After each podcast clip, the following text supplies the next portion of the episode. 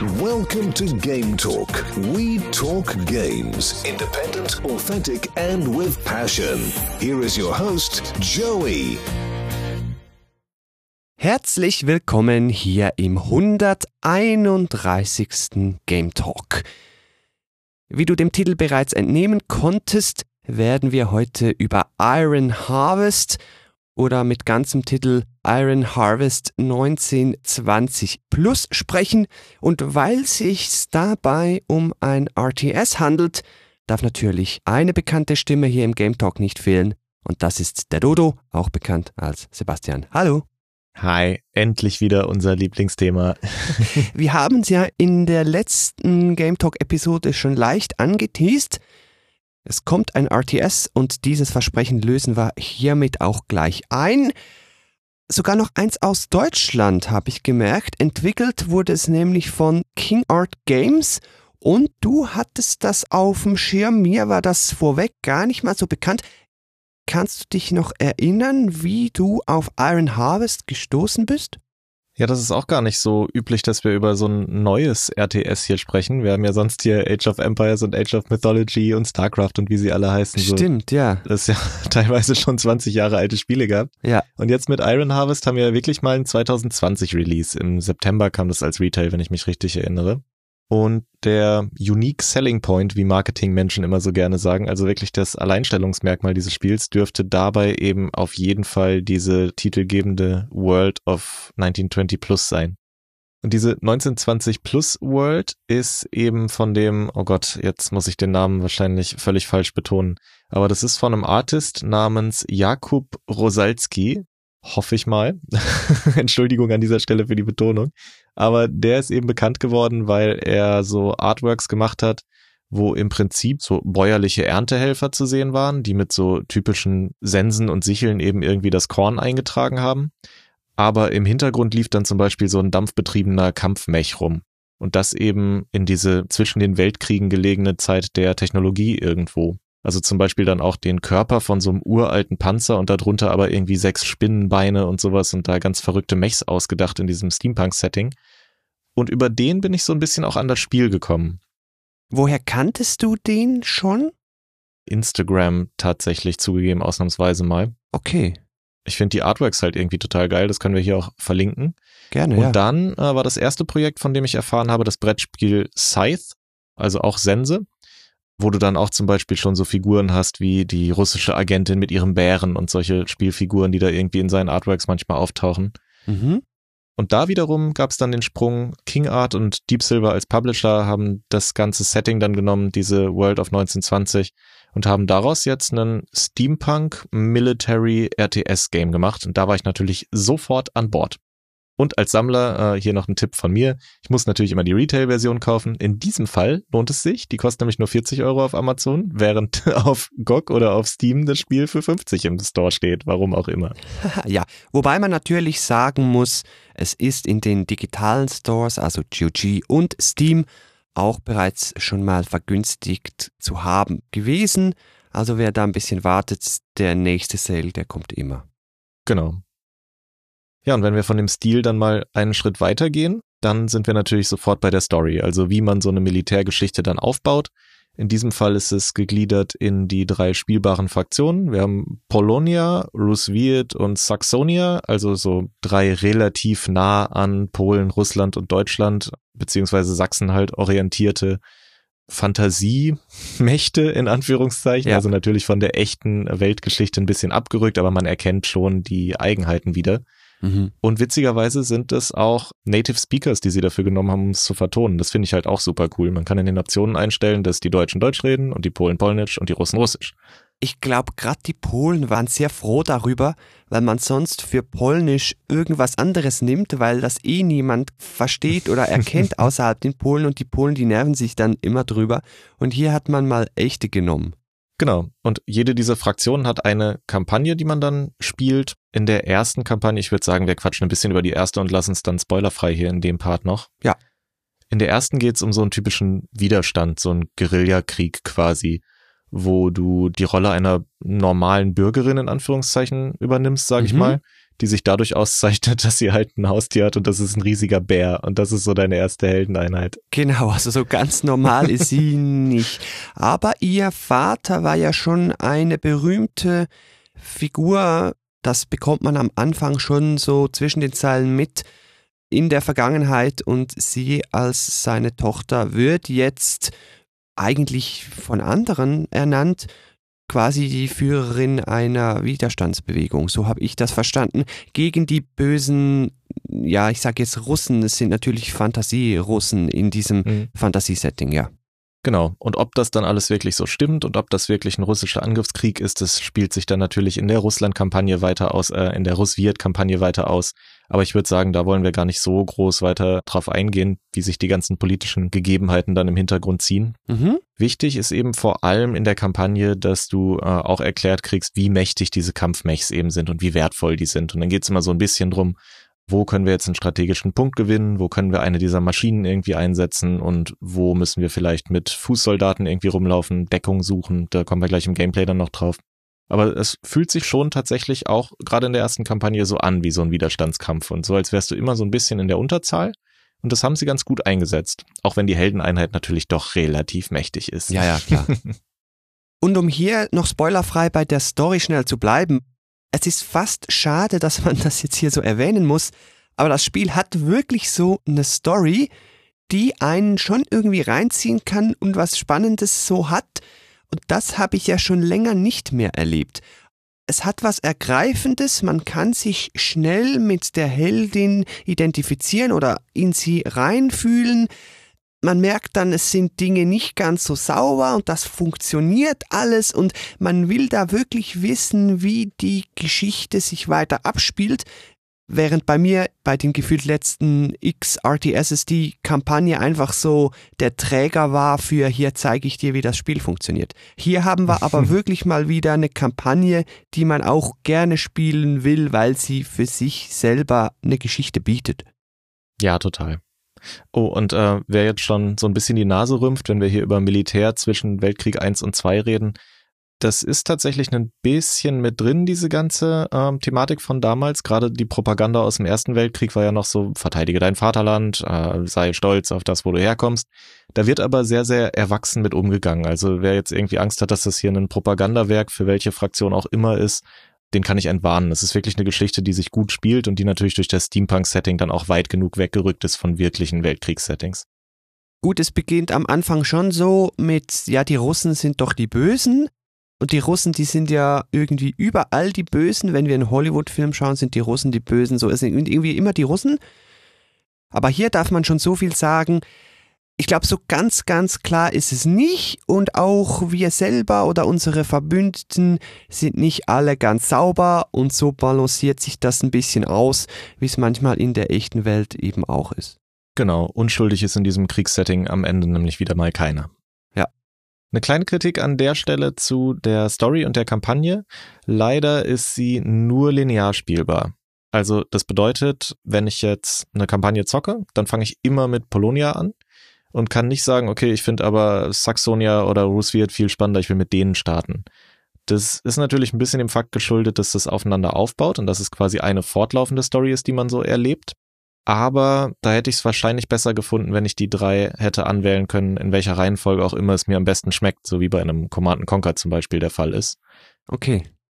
Klar, ich meine, das andere große Beispiel wäre jetzt Warcraft 3, da ist die Story auch linear, da muss man auch warten, bis man sein Lieblingsvolk dann endlich in der Kampagne spielen kann. Mhm. Aber ich finde es dann doch ein bisschen charmanter, wenn man hier hätte gesagt, okay, das sind drei Kampagnen, spiel welche auch immer du willst.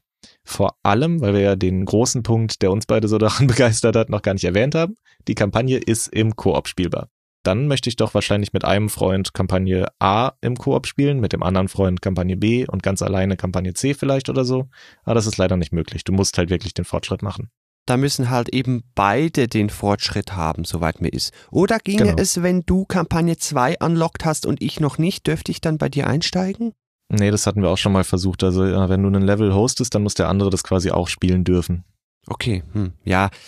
Wie gesagt, zweischneidiges Schwert damit kann man der Story vielleicht mehr Gewicht geben, weil es dann halt eben bei Kampagne 3 schon zwei Backstories gibt, die irgendwie interessant sein können. Man beginnt nicht überall bei Null, aber ja, ich verstehe es gleichzeitig, ist es ein bisschen blöd, wenn man schnell durchwechseln will, wenn man die anderen Völker sehen will, etc. Ja, dann muss man sich da hinten anstellen. Speziell, weil es ja wahrscheinlich auch darauf hinausläuft, dass man die Kampagne dann doch mal öfter spielt. Ich meine, das andere Koop-Kampagnen-RTS, was mir jetzt so auf Anhieb einfällt, ist Red Alert 3. Das spielen wir jetzt auch gerade wieder, einfach weil es nichts anderes gibt, wenn du RTS als Koop-Kampagne zocken willst. Aber immerhin geht's und wenn wir hier schon von Koop reden, Cross-Plattform Lite quasi wird unterstützt. Also Leute, die es bei GOG gekauft haben, können mit Leuten spielen, die es bei Steam gekauft haben. PlayStation 4 und Xbox One Versionen sind angekündigt, aber sind noch nicht released, um das hier kurz reinzuwerfen. Aber wie gut sich ein RTS auf Konsole spielt, ich meine, mein letztes Konsolen-RTS war Warcraft 2 auf der PlayStation, das war furchtbar, vielleicht hat sich da ja auch was getan, ich will nicht zu früh urteilen.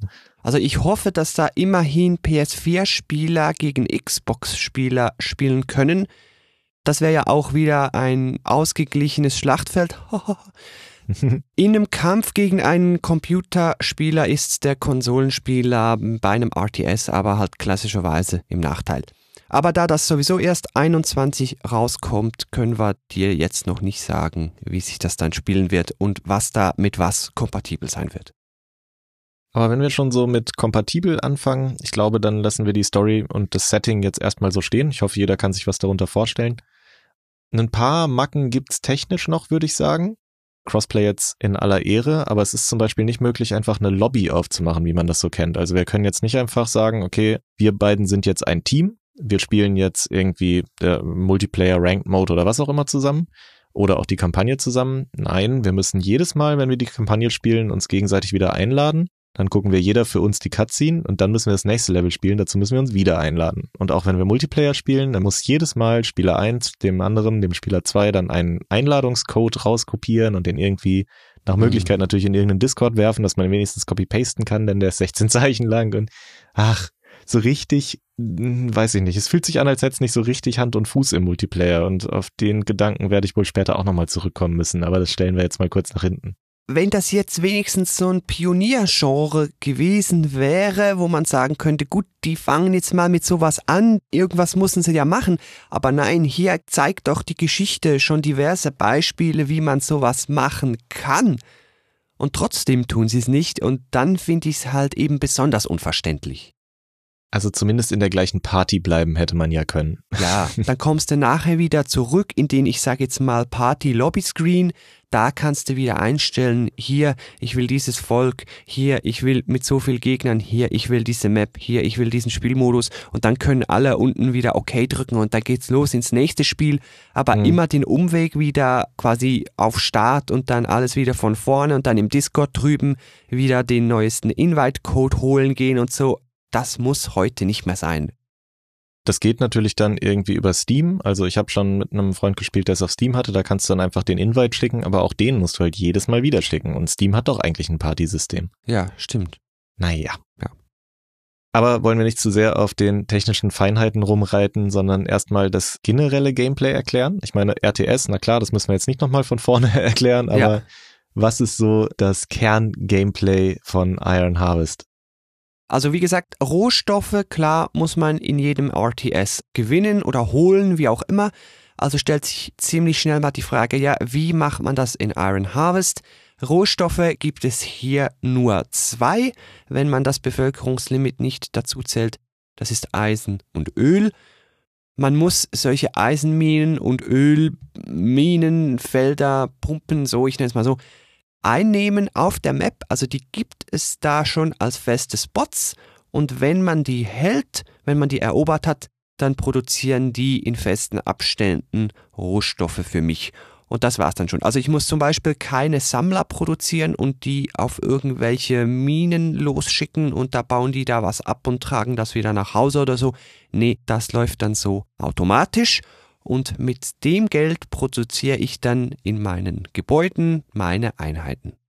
Das ist so ein bisschen vergleichbar mit der Dawn of War Reihe zum Beispiel oder auch Company of Heroes. Da rennt man ja auch über die ganze Map und sammelt so seine Ressourcenpunkte. Das hat natürlich den Vor- und Nachteil, dass sich das Gameplay sehr streckt. Also die ganze Map ist quasi permanent im Einsatz. Mhm. Während man bei einem StarCraft ja gerne mal so die Base und die erste Expansion hat und dann vielleicht noch eins, zwei wichtige Choke Points auf der Map oder wie auch immer. Bei Iron Harvest ist im Prinzip immer alles interessant und alles wichtig, weil schon eine Fußsoldatentruppe, die nun wirklich irgendwie Wegwerfware ähm, auch sein kann im späteren Spiel, eine einzige dieser Truppen kann sich schon mal durchschlängeln und wirklich eine wichtige Eisenmine einnehmen. Mhm. Oder eben sogar eine große Eisenmine. Die gibt's auch noch mal in zwei Größen. Je nachdem produzieren sie halt ein bisschen mehr. Und das hat für mich was Stressiges, weil immer irgendwo auf der Map wieder was aufblinken könnte, wo ich schon lange nicht mehr bin und dann, oh nee, da klaut jetzt der mir wieder die Mine weg, da muss ich wieder was dahin schicken und die wieder zurückholen oder zurückverteidigen. Klar, wenn ich in einem anderen Spiel eine bauen würde, könnte er mir die auch angreifen und kaputt machen. Aber auch hier wird man so ständig quasi über die Map gehetzt, wenn man so will. Strategisch ist es natürlich insofern anders, als dass man hier diese wichtigen Punkte, also seien es zum Beispiel Minen, nicht suchen muss. Jeder weiß immer, wo die sind. Ich muss also nicht schauen, wo hat der das Gebäude gebaut. Ich weiß schon, er kann nur da seine Rohstoffe geholt haben oder holen. Du hast schon den Basenbau angesprochen. Den gibt es zwar auch, aber ich würde sagen, der ist sehr, sehr, sehr rudimentär hier. Ja. Es gibt eine Ausbildungsstätte für Fußtruppen und es gibt eine Ausbildungsstätte für Mechs. Die kann man dann jeweils nochmal techen, aber im Prinzip haben die meisten Basen, gerade wenn man sich so eine Multiplayer-Mission mal irgendwie anguckt oder einen Multiplayer-Match, die meisten Basen haben halt nur diese beiden Gebäude und ein Hauptgebäude. Das war's. Und dann, dann, vielleicht noch irgendwie einen Turm, je nachdem, ob man gerade die Ressourcen über hat oder ob man in seiner Basis mal angegriffen wurde. Aber nicht mal der ist oft dabei. Also Basenbau, wenn, wenn man jetzt hier so an Warcraft 3 denkt, damit ist es nicht vergleichbar. Ja, ja, es ist viel rudimentärer. Es gibt jetzt Leute, die sagen, ah, ich finde das schön, das ist simpler. Andere sagen vielleicht, oh, ich habe gern Basen gebaut, ich hätte da mehr Möglichkeiten geschätzt. Aber du hast wirklich recht und es wird mir erst jetzt gerade wirklich bewusst, es gibt nur dein Hauptgebäude, zwei Produktionsstätten, dann, wenn du willst, halt noch so ein defensives Gebäude und dann auch so Kleinigkeiten wie, ja, du kannst Sandsäcke und Stacheldrähte platzieren und das war's dann. Nebenbei auch, soweit ich weiß, mit Ausnahme der, ich sage jetzt mal, Defensivgebäude nicht mal sehr weit weg von deiner Hauptbase. Also viel Expansion, Basenbau oder so, wer da an ein Age of Empires 2 denkt oder so, gibt's hier nicht. Genau, die Kaserne hat halt neben deinem Haupthaus zu stehen. Und damit ist natürlich dann auch der Nachschubweg entsprechend immer lang. Denn das haben wir noch nicht erwähnt, so ein Trupp Fußsoldaten besteht zum Beispiel nie aus nur einer Einheit. Mhm. Äh, nur die Helden sind einzelne Einheiten und die Truppen sind halt jedes Mal vier oder fünf Leute dann. Und je nachdem, wie viel Schaden diese Einheit nimmt, dann fallen halt nach und nach mal so Leute aus diesem Squad um. Und solange aber einer davon überlebt, kannst du die immer zurück in deine Heimatbasis schicken und für einen Bruchteil der Baukosten dann komplett auffrischen. Mhm. Das heißt, es ergibt sich sehr schnell ein Gameplay, wo du die Leute äh, an die Front schickst, versuchst da irgendwie in Deckung zu gehen, denn Deckung äh, gibt dir einen Buff auf deine Rüstung. Sehr, sehr wichtig. Dann versuchst du ein bisschen Schaden beim Gegner zu machen und wenn dein Squad so halb runtergeschossen ist, schlägst du es halt nach Hause, heilst es, schlägst es wieder hoch. Du hast also permanent diese Ameisenstraße an Leuten, die zur Front rennen und von der Front wieder weg.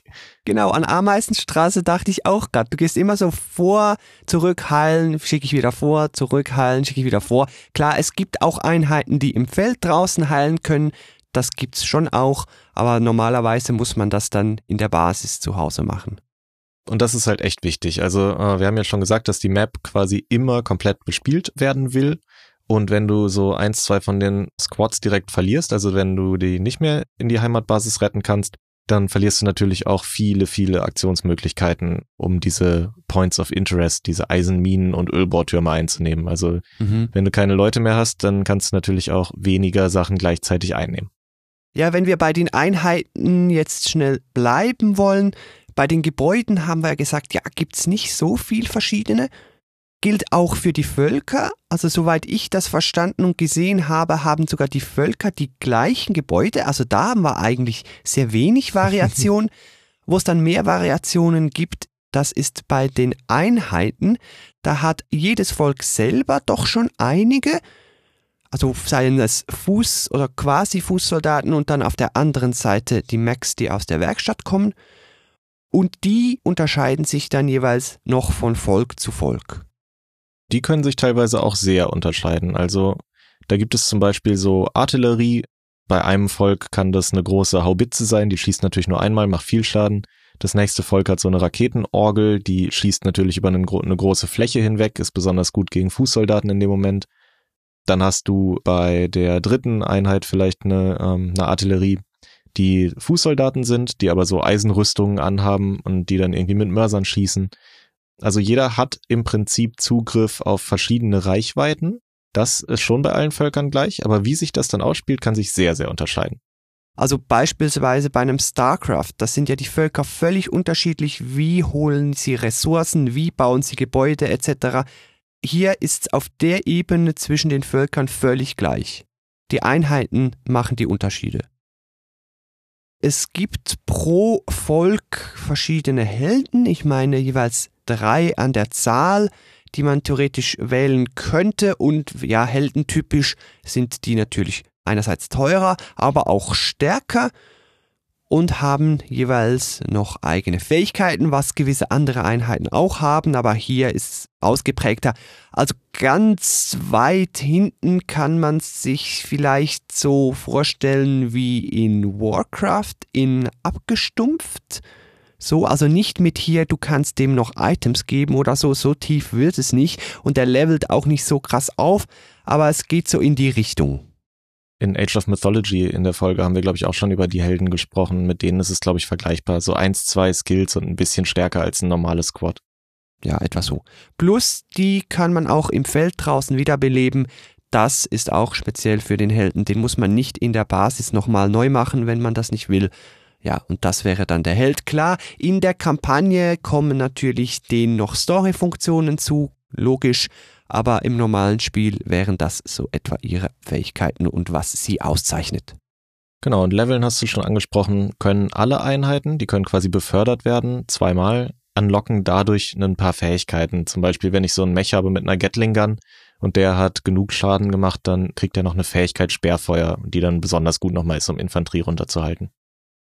Wie fandest du das? Wir hören ja jetzt raus, das Spiel ist auf der Maiko-Ebene nicht sehr ausgebaut, nicht sehr tief. Also ich muss da nicht meinen Helden Mega Micron mit Gegenständen, Ausrüstungen und acht Fähigkeiten und Punkten, die ich verteile und meine anderen Einheiten haben auch nicht mega viel Fähigkeit etc.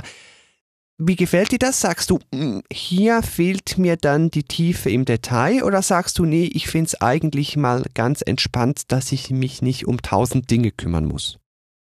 Generell ist es natürlich entspannt, jetzt nicht wie bei Warcraft einen Micro zu haben, wo ich jede Einheit einzeln anklicken muss und retten muss und jede Einheit hat ein bis drei Skills nochmal.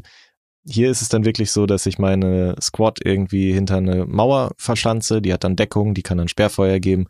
Da muss ich mich erst wieder in ein paar Sekunden drum kümmern. Ich muss den Kampf nicht die ganze Zeit beobachten. Mhm. Andererseits wird es auf einer anderen Ebene stressig. Wir haben schon darüber gesprochen, dass wir diese ganzen Punkte auf der Map natürlich irgendwie kontrollieren müssen. Und während ich dann natürlich mein eines Squad irgendwo verschanzt habe und wo es okay ist und wo ich vielleicht irgendwie jetzt nicht jede Sekunde hinswitchen muss mit der Kamera, um ein Auge drauf zu haben, wie eben bei einem Warcraft oder auch einem Age of Empires, habe ich natürlich an der anderen Ecke dann die Pflicht, in Anführungszeichen, wenn ich das gut spielen will, mit drei, vier anderen Squads nochmal über die Map zu laufen und die alle nasenlang durchzuschalten und hier eine Eisenmine einnehmen und da ein Ölbohrloch noch irgendwie unter meine Fittiche bringen. Mhm, mh. Also stressig wird's auch, nur anders stressig. das stimmt. Ich persönlich habe das aber so geschätzt, Warcraft 3 in Ehren, aber ich mag's schon, wenn ich nicht jede Einheit so einzeln durchmicron muss. Vielleicht wäre ich auch einfach zu schlecht dafür und deshalb kommt mir der Weg, wie es jetzt Iron Harvest gelöst hat, ganz gelegen so kann auch ich einfach mal im Groben meine Einheiten über die Map schicken und mit denen agieren, ohne dass ich da im Detail alle Fähigkeiten zum richtigen Zeitpunkt auslösen muss und damit 50 Hotkeys auf der Tastatur immer hin und her springen etc. Das gefällt mir persönlich so ja besser. Und dann kommt ja dazu, also wir haben jetzt natürlich in erster Linie über das Early Game gesprochen, wenn wir hier von diesen einzelnen Squads reden. Sobald die Mechs im Spiel sind, kann es dann doch schon mal Schlag auf Schlag gehen. Also mhm. gerade wenn man einen großen Mech hat, der andere Mechs kontern soll, der sehr viel Durchschlagskraft hat, da muss man dann schon aufpassen, dass man seine Scouts nicht irgendwie gleich verholzt oh ja. oder die kleineren Blechbüchsen dann direkt an den Gegner verliert. Ja, oder auch die ganzen Fußsoldaten, die gehen natürlich gegen so einen Flammenwerfer-Mac in ein paar Sekunden down und dann war's das. Und dann, mhm. ja, im späteren Spiel sind es wohl wirklich die Macs, die dann das Sagen haben. Wobei, und das finde ich ja eigentlich ganz cool, die ja normalerweise nichts einnehmen können. Das heißt, allenfalls Fußsoldaten Helden oder sonstige Fußsoldaten behalten ihre Wichtigkeit dadurch auch im Late Game, plus gerade so äh, Einheiten, die Gebäude bauen können und die Mechs reparieren können, das sind ja auch Fußsoldaten.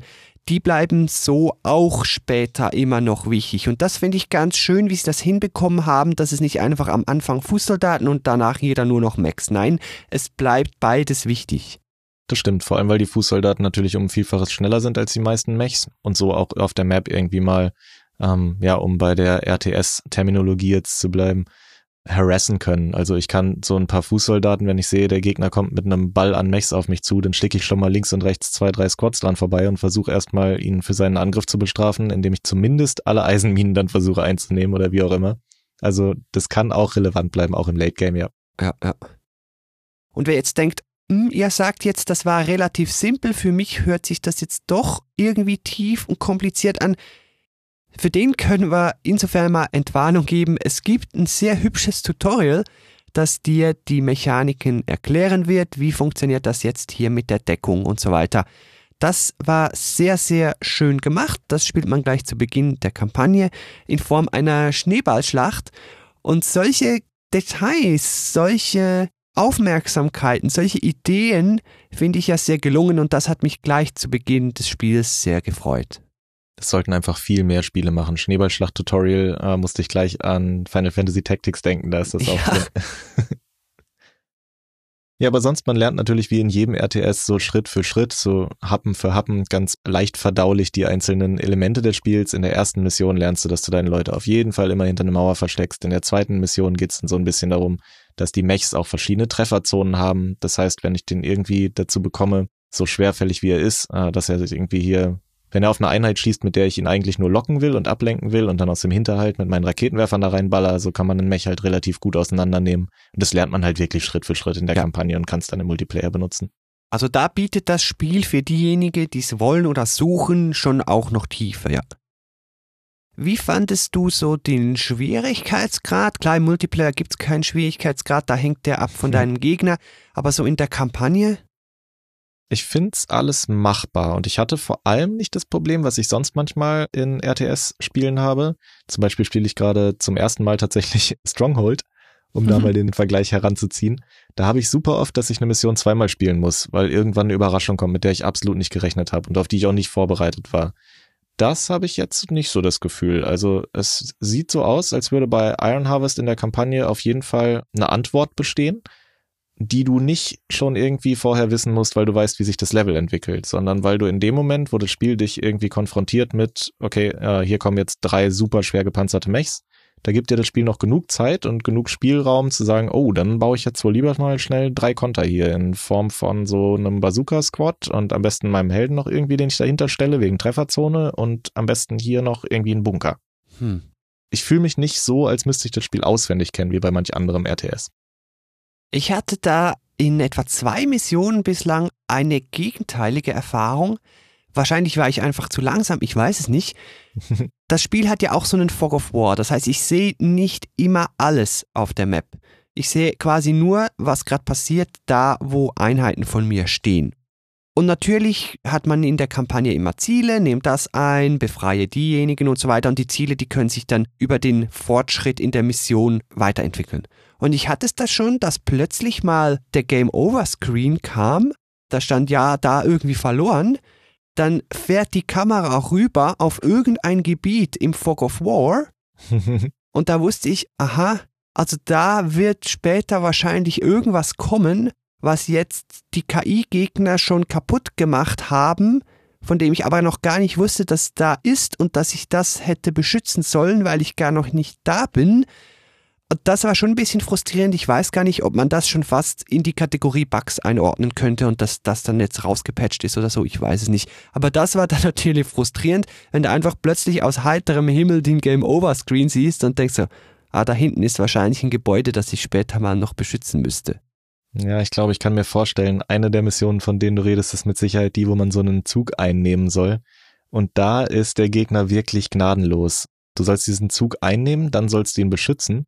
Und der Gegner schickt wirklich jede Einheit, die er hat, auf diesen Zug drauf. Das Level habe ich nachher auch nur mit so einem Hauch Lebensenergie noch auf diesem blöden Zug gewonnen. Das ist wirklich schon. Also der Schwierigkeitsgrad, wenn man auf normal spielt, das mache ich ja eigentlich bei jedem Videospiel, das ich so anfange, ist schon nicht so, dass man jetzt sagen könnte, okay, ich spiele das mit einer Hand auf dem Rücken. Ja, und das sagst jetzt du als RTS-Veteran. Genau, also ich finde, da ist die Schwierigkeit schon angenehm, wirklich normal halt. Nicht zu schwer, wie gesagt, der Gegner macht auch oft Fehler. Der Gegner äh, spielt zum Beispiel fast gar nicht mit dieser Ameisenstraße, die im PvP unabdinglich wichtig ist. Der verliert dann halt so ein Squad auch einfach mal. Und das würde er bestimmt auf schwer oder auf Ultra nicht mehr tun. Ja, ja. Und für wen sich das jetzt zu anstrengend anhört, der schnappt sich einfach einen Kumpel, würde ich sagen, und spielt das Ganze zu zweit. Denn das hat einen Multiplayer-Modus, der vergleichbar ist mit der Anno-Reihe, erstaunlicherweise. Da hat man ja auch, wenn man Anno im Multiplayer spielt, einfach zu zweit die volle Kontrolle über alle Einheiten. Und so ist es auch hier. Also ich kann mich absprechen mit meinem Kollegen, geh du doch mal mit den Einheiten los, äh, versuch du doch mal die Ölbohrtürme zu holen und ich mache in der Zeit einen Angriff mit den Mechs. Wird das Spiel einfacher zu zweit, weil du hast ja dann die doppelte Übersicht? Ja, ich finde schon. Also gerade was Micro und Makro angeht, weil du dich einfach absprechen kannst, weil du sagen kannst, ja, ich hol mir die Ressourcen und du machst den Angriff oder hey, auf der linken Seite greift uns gerade einer an, aber rechts auch, äh, du machst links, ich mach rechts. Ja. Du musst halt nicht so viel multitasken. Also es wird schon einfacher, definitiv. Okay, gut. Damit wollen wir es beim Gameplay mal belassen. Wir wollen euch jetzt nicht mit allen tiefen Details hier noch zu langweilen. Die werden euch dann schon vom Spiel selber erklärt, keine Angst. Jetzt machen wir lieber noch kurz einen schnellen Schritt rüber zur Grafik. Man will ja immer wissen, wie kommt so ein Spiel daher, wie sieht das aus und vor allen Dingen, wie läuft das. Und beim letzten Punkt fühle ich mich hier verpflichtet, eine kleine Warnung abzugeben. Das Spiel ist aus meiner Perspektive hardware-intensiver, als es aussieht heißt, es sieht jetzt auch auf hohen Settings nicht mega, mega state of the art aus. Es, es sieht völlig gut aus, absolut, verstehe mich nicht falsch. Aber es ist jetzt nicht so das Benchmark-Spiel. Hm. Dafür ist es aber recht hardware-intensiv. Also ich habe bei mir noch eine 1080 Ti drin. Gut, das ist jetzt auch das vorletzte Modell, jüngst jetzt schon.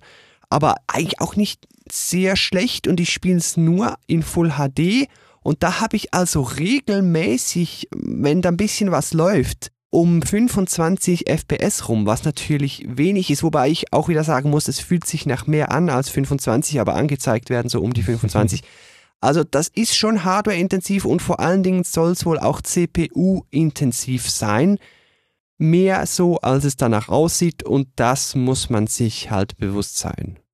Ja, das hast du eigentlich ganz gut formuliert. Also Natürlich. das Spiel sieht schon gut aus, aber halt nicht so, wie man jetzt sagen würde, wenn ich mir jetzt einen RTS aus dem Jahre 2020 vorstelle. Also man könnte natürlich jetzt böserweise behaupten, es hätte auch 2018 so erscheinen können. Ja. Aber wo es für mich auf jeden Fall glänzt, ist die Detailverliebtheit und die Detailtiefe. Zum Beispiel, wenn Einheiten auf Häuser schießen und da irgendwie zerstörbare Umgebung ins Spiel kommt. Mhm. Oder auf den Schneemaps ganz präsent, wenn so ein Mech, der irgendwie dann angetrieben ist durch einen Ölmotor, wenn der irgendwo steht, dann schmilzt der Schnee darunter. Mhm. Oder Einheiten hinterlassen im Schnee auch so Spuren. Das ist natürlich hardwarehungrig, aber ich finde, das trägt sehr, sehr stark zu dem Gesamteindruck der Grafik bei. Ja, ja. Und da ist es mir dann auch egal, dass das jetzt nicht der absolute Benchmark-Titel ist, wie du schon richtig gesagt hast. Ja, das Eindrücklichste natürlich ist es, wenn du mit dem Riesenmech einfach mal durch ein Gebäude durchläufst. ja. Das ist dann natürlich schon sehr cool. Aber vielleicht mit meinem nächsten PC werde ich mich dann freuen, weil es dann super flüssig laufen wird weil ich konnte da nicht mal viel einstellen. Also wenn ich Maximal-Setting einstelle und Minimal-Setting einstelle bei gleicher Auflösung, dann macht das irgendwie 7 FPS Unterschied. also da muss irgendwo bei mir ein krasses Bottleneck drin sein, dass es einfach nach oben nicht mehr weitergeht. Ja, wahrscheinlich durch die ganze Detailverliebtheit dann wirklich ein CPU-Thema. Könnte echt sein. Aber versteht uns jetzt nicht falsch, es sieht mehr als gut genug aus. Ich glaube, so darf man es schon sagen. Auf jeden Fall, ja. Tja, da müssen wir natürlich jetzt zum wichtigen Fazit kommen. 2020 und das RTS-Genre. Eine relativ traurige Durststrecke haben wir hinter uns, was das angeht, auch wenn ja. wir natürlich hier und da mal mit Re-Releases versorgt werden. Und die sind ja manchmal sogar keine sichere Bank mehr. Wenn wir uns an Warcraft 3 Reforged erinnern, da hätte man ja nichts falsch machen können und sie haben es trotzdem geschafft. Also selbst das ist heute keine Garantie mehr für ein tolles RTS. Ja, und jetzt Dodo, Iron Harvest 1920 Plus. Kann es für dich das RTS-Genre zumindest ein bisschen aus dem Sumpf holen oder sogar wiederbeleben oder immerhin mal vom Sterben noch zwei Jahre länger bewahren? Wie siehst du das? Ich finde, es ist eine absolut schwierige Frage, weil ich glaube, dass es schon noch Relevanz hat, das RTS-Genre, und dass es schon noch Leute gibt, die es auch gerne spielen, speziell eben auch im Bereich Storytelling. Und da macht Iron Harvest sehr viel richtig, weil es eben eine gute Story hat, über drei Fraktionen hinweg, über genug Cutscenes erzählt, mit genug Detailverliebtheit auch hier wieder. Wir haben ja schon über die Möglichkeit gesprochen, das im O-Ton ausgeben zu lassen. Die Story ist cool, der Look ist cool. Andererseits ist der Look natürlich was, was auch abschrecken kann. Also nur für das Gameplay wird dieser Look wahrscheinlich nicht ziehen bei Leuten, die sonst zum Beispiel einen StarCraft äh, kaufen, auch wenn sie mit Star Wars und Star Trek nichts anfangen können und eigentlich bei Sci-Fi die Nase rümpfen. Ich glaube, da ist der Einstieg dann leichter. Hier, wenn man so mit Militär und in Anführungszeichen echtem Krieg nichts anfangen kann, ist, glaube ich, die Hürde noch ein bisschen höher. Das wird sich sicherlich auch bemerkbar machen bei den Verkaufszahlen irgendwo. Das ist halt mhm. eine Geschmacksfrage, denke ich. Ja, und es ist jetzt gefühlt auch nicht so an die große Glocke gehängt worden. Also ich meine, ich habe da keine großen Hypes gesehen dazu, keine Vorberichterstattung, die irgendwie nennenswert gewesen wäre, keine hm. großen Marketingkampagnen, nix. Entsprechend fliegt das Spiel auch heute recht unterm Radar was halt auch schade ist, aber wenn es tief liegt, ist die Chance auch kleiner, dass es noch wirklich abheben wird. Also da darf man sich wahrscheinlich nicht mehr zu viele Größensprünge von erwarten, auch wenn ich es dem Spiel natürlich sehr gönnen würde. Na, es muss ja jetzt auch kein absoluter Superhit werden, aber wichtig ist, glaube ich, dass es überhaupt mal wieder einen RTS gibt. Mhm. Und dann auch noch eins mit einer Koop-Kampagne und eins mit einem einzigartigen Stil. Und auch wenn das Gameplay jetzt natürlich, mh, hm, muss ich gleich nochmal ein ganzes Kapitel zu aufmachen, glaube ich. Da müssen wir noch ein kleines Fazit zur Langlebigkeit dieses Spiels machen, weil das ja auch immer wichtig ist. Ja, ja. Aber ich glaube, die Langlebigkeit wird auch dadurch gegeben, dass man natürlich jetzt googeln kann und nicht nur einen Treffer findet mit Red Alert 3, wenn man fragt, kann man denn auch mal irgendein ja. RTS hier im Koop spielen? Ja, jetzt gibt's zwei. Das stimmt, ja, ja. Also ich würde es jetzt auch nicht als die RTS-Rettung oder so bezeichnen. Für mich ist es mehr ein Lebenszeichen, hm es zeigt, es ist heute noch möglich. Es gibt noch Leute, die wissen, wie man ein RTS macht, das in sich gut funktioniert, aber auch mit einer ergreifenden Geschichte, sprich einer ergreifenden Kampagne überzeugen kann. Also es ist ein Lichtblick, noch nicht das Licht am Ende des Tunnels, weil das Ende des Tunnels haben wir noch nicht erreicht. Aber es ist immerhin so mal etwas zwischen, ich darf sagen, einigen Enttäuschungen. Es wird halt schwierig bleiben, das lange auf der Platte zu behalten, weil ich finde, der E-Sport, wenn es ihn denn überhaupt gibt, also Twitch-Zahlen sind da auch auf jeden Fall im zweistelligen Bereich im Moment leider. Oh. Aber wenn man sich das Spiel jetzt so vorstellt und wirklich vergleicht mit einem Age of Empires hat im Moment löblicherweise wieder eine relativ große E-Sport-Szene. Die wird so ein bisschen von Red Bull gesponsert, finde ich ganz nett. Also da kann man auf jeden Fall reinschauen. Ja, die machen es auch gut mit den Definitive Editions. Muss man ihnen ja auch lassen. Genau. Und bei Blizzard ist ja zum Beispiel Back to Warcraft auch wieder am Start. Also die sind beide lebendig, diese RTS-Spiele. Und die schauen sich halt leider jetzt ganz objektiv einfach angenehmer. Sowohl, wenn man das Spiel verstanden hat und drinsteckt, als auch wenn man noch neu ist. Vor allem wahrscheinlich, wenn man noch neu ist, weil bei Iron Harvest dann doch die ein oder andere Einheit gleich aussieht. Ja. Und vor allem, weil bei Iron Harvest irgendwo ja doch jedes Spiel gleich anfängt. Ich meine, das haben ja, wir in einer kleinen Form ja nun auch bei Age of Empires. Mhm. Da hat man ja auch sein Dorfzentrum und baut erstmal die ersten zwei Minuten nur Arbeiter in Anführungszeichen. Aber hier ist es eben wirklich nicht ganz so spannend zu sehen, wie der Pro dann seine Einheiten über die Map schickt und unter Beschuss gerät und zurück zum Haupthaus und heilen und wieder los und hier noch ein Ölbohrturm und auf der anderen Seite verliert man aber schon wieder eine Eisenmine. Ja. Und dieses ganze Hin und Her. Also das Spiel wird eigentlich erst dann interessant, wenn irgendwo in Minute sieben der erste Mech aufs Kampffeld kommt Und dann kann sich so ein Spiel eben auch noch ewig hinziehen, weil es keine typischen Cheese-Strategien gibt. Also es gibt nicht den typischen Zerg Rush, es gibt nicht das typische, ich tower den Gegner mal ein. Es gibt keine großen kreativen Strategien, auch wenn das jetzt natürlich gemein klingt. Aber das Spiel ist dadurch eben gerade als Zuschauer weniger interessant. Also was sind das für atemberaubende Momente teilweise sogar, wenn du auf so einem Turnier siehst, dass jemand eine ganz abgefahrene Strategie spielt, wo du nie denken würdest, dass das funktioniert. Ja.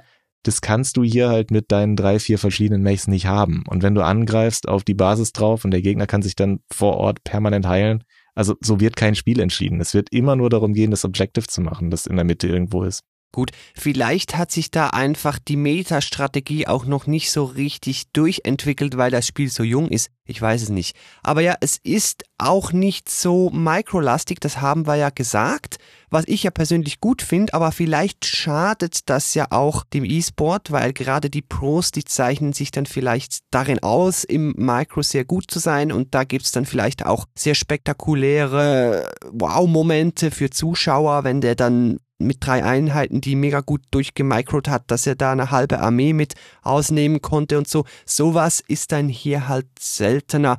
Und dann sieht man halt einfach die Mechs, die Basen, die sehen immer gleich aus. Der ganze Look ist ja sowieso braun, dunkelgrün und grau. Das zieht möglicherweise für Zuschauer nicht so und dann schadet es auch im E-Sport. Ich weiß es natürlich nicht genau, aber das sind alles Dinge, die so mit zusammenhängen können und da relevant sein können. Ich fürchte, dementsprechend müssen wir jetzt ein sehr zweigeteiltes Fazit ziehen. Ich würde nämlich sagen, dass das Spiel definitiv innerhalb der nächsten zehn Jahre immer mal wieder bei RTS-Fans auf der Festplatte landen dürfte. Also wer davon jetzt in zwei, drei Jahren liest, für den wird das Spiel genauso interessant sein, wenn er ein Herz für das Genre hat, wie jemand, der es jetzt zu Release gespielt hat. Einfach weil sich die Story hält und weil der Stil natürlich auch was Einzigartiges ist. Im E-Sport, wenn ich den Teufel an die Wand male, gebe ich dem Spiel keine zwei Monate. Ich kann dir da völlig zustimmen. Die Flughöhe wird es nicht erreichen, um wahrscheinlich publikumswirksam sich da irgendwie in den Twitch-Streams zu verankern. Leider. Aber ich sage jetzt mal so für den RTS-Liebhaber, der gern mal ein bisschen mit Freunden was spielt oder gerne auch mal eine tolle Kampagne wieder genießt, für den ist Iron Harvest halt das, worauf er wahrscheinlich gewartet hat. Würde ich auch so sagen. Und vielleicht ja sogar Grund genug, dass sich ein anderes Studio auch mal wieder traut, ein Setting aufzumachen, was wir im RTS noch nicht gesehen haben. Oder von mir aus auch, nimm was Klassisches, aber mach eine Koop-Kampagne rein, dann kauf ich's. Und hier müssen wir ja eigentlich auch King Art oder dann vor allem wahrscheinlich auch dahinter Deep Silver ein Kompliment aussprechen. Also wenn du heute mit, hey, ich will hier so ein klassisches PC-RTS machen, zu einem Publisher gehst, dass da noch einen findest, der sagt, ja, das finanzieren wir jetzt, war wahrscheinlich auch nicht ganz einfach. Und für den Mut haben beide, meine ich, auch alleine schon ein kleines Kompliment verdient. In dem Sinne würde ich sagen, wir können es allen RTS-Fans nur auf ihre Wunschliste raten. Der nächste Sale kommt bald. genau. Und sagen, wir sehen uns dann wahrscheinlich eher in der Koop-Kampagne als im PvP-Modus dieses Spiels wieder. Genau. Bis dahin wünsche ich allen da draußen wie immer viel Spaß beim Spielen, vielleicht ja sogar mit Iron Harvest 1920 Plus. Tschüss! Ciao, danke für die Einladung. Thank you for listening to Game Talk. For further information, please visit Game Talk FM. Till next time.